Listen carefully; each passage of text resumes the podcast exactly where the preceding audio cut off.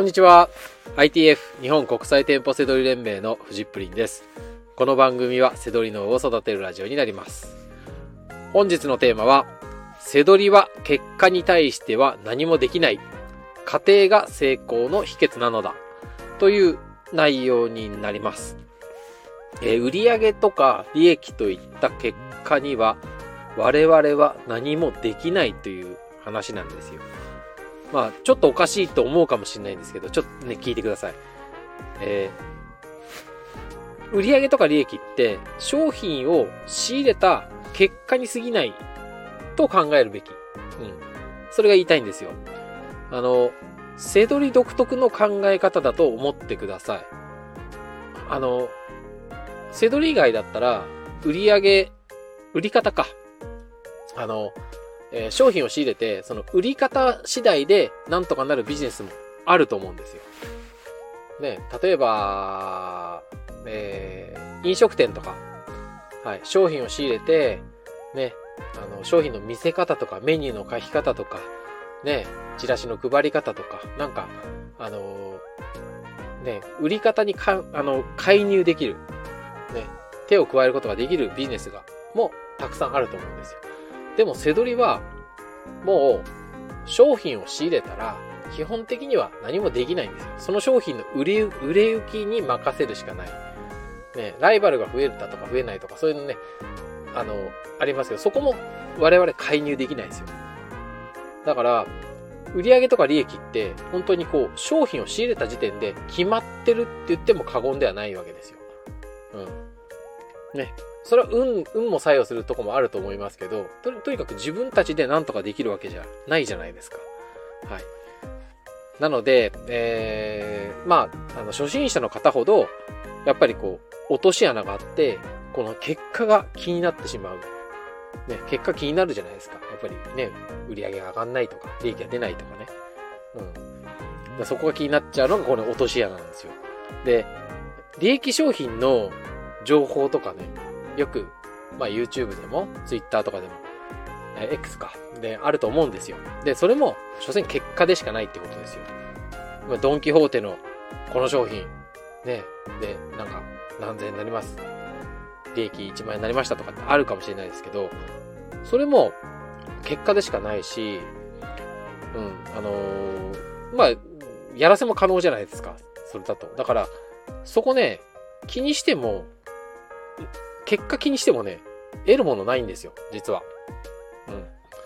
まあ、こういう商品知れたらいいだろうなっていうのはあるかもしれないですけど、あの、基本的に背取りって、商品なんか、あらゆるものがね、あのー対象で、ね、その傾向みたいなのはやっていけばわかる話で、うん。そうなんですよ。だから、本当にね、結果、結果だ、結果のところをね、追い求めていっても、あの、迷ってしまうだけなんですよね。それよりも、なぜ利益が出るのか、過程を考える方が大事なんですよ。なんで、じゃあその YouTube でね、なんかそういう、えー、なんか動画があるとするじゃないですか。じゃあこれ利益出ました。ラッキー、いいな、とかじゃなくて、なんでその商品利益が出るのかを考えた方がいいです。あの、え、それ安売りだから利益が出てるのか、廃盤だから利益が出てるのか、それとも、あの、品薄で希少価値があって利益が出てるのか、ね、そういうふうに考える方がいいですね。うん。だから、えー、商品を仕入れた結果よりも、なんでその商品を検索したのか、お店の中でなんでそこを見たのか、そこなんですよ。うん。そこでしかね、結局ね、あの、成長するとこってないんですよね。成功に近づくとこっていうのはないんです、セドリは。だから、こう、自分は違和感セドリって言って、言っていて、なんで、あの、ね、あの、違和感を探すかって言ったら、そういうことをやってるんですよね。こう、家庭の部分ですね。家庭の部分の腕を磨くために、まあ、違和感セドリっていうね、まあ、こう、一括りにして言ってるんですけどね。はい。まあ、えー家庭を探す腕を磨くっていうふうに思ってください。はい。いやそこが大事だって言いたいんですよ。はい。だから、あのもしね、悩んで、あのなんか利益出ないとか、売り上げ上がんないって悩んでる方も、あのあなたのね、アカウント、ショップもね、あの、結果を気にするべきではないです。はい。結果も起きちゃったことだから、そう、過去に仕入れた商品、その商品仕入れた結果が今の、あの、売り上げとかね、利益なんで、あのその、仕入れた商品のね、過程をね、気にした方がいいですね。なんでその商品を仕入れたかっていうのもあるし、ね、あの、仕入れができないんだったら、なんでその仕入れができなかったのか。ね、お店、なんかお店の中で、なんでその仕入れできなかったのかっていうと、やっぱり見るべき、見るべきところが少ないのか、量が少ないのかとか、そっちの過程ですね。うん。そっちを気にした方がいいです。